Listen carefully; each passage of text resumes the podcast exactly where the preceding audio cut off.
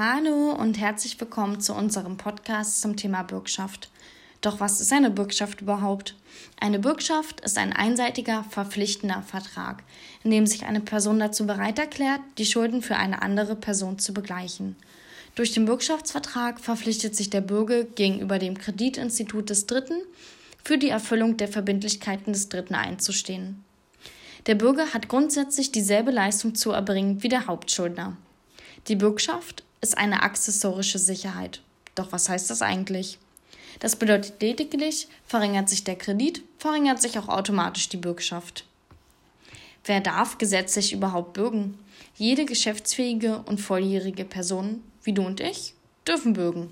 Jedoch ist eine gewisse Leistungsfähigkeit Voraussetzung, um im Schadensfall zahlungsfähig zu sein. Nun kommen wir zum Thema Bestellung einer Bürgschaft. Wie ihr schon wisst, ist eine Bürgschaft ein einseitiger Vertrag zwischen Bürgern und Gläubigern.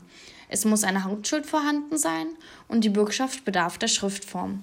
Es müssen Name des Gläubigers, Name des Schuldners, Höhe der verbürgten Schuld und Benennung der Hauptschuld vorhanden sein.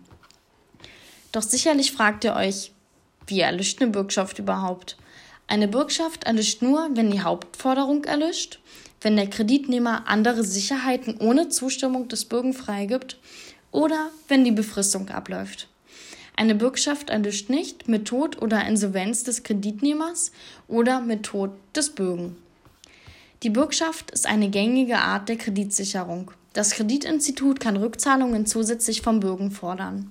Der Wert hängt ab von der Zahlungsfähigkeit des Bürgen und von der Zahlungswilligkeit des Bürgen zum Zeitpunkt der Inanspruchnahme. Vorteile für den Kreditnehmer sind auf jeden Fall, dass die Kreditaufnahme bei schlechter Bonität möglich ist, die Chancen auf einen Kredit steigen. Die Vergrößerung der Darlehenssumme ist möglich und es gibt einen geringeren Zinssatz.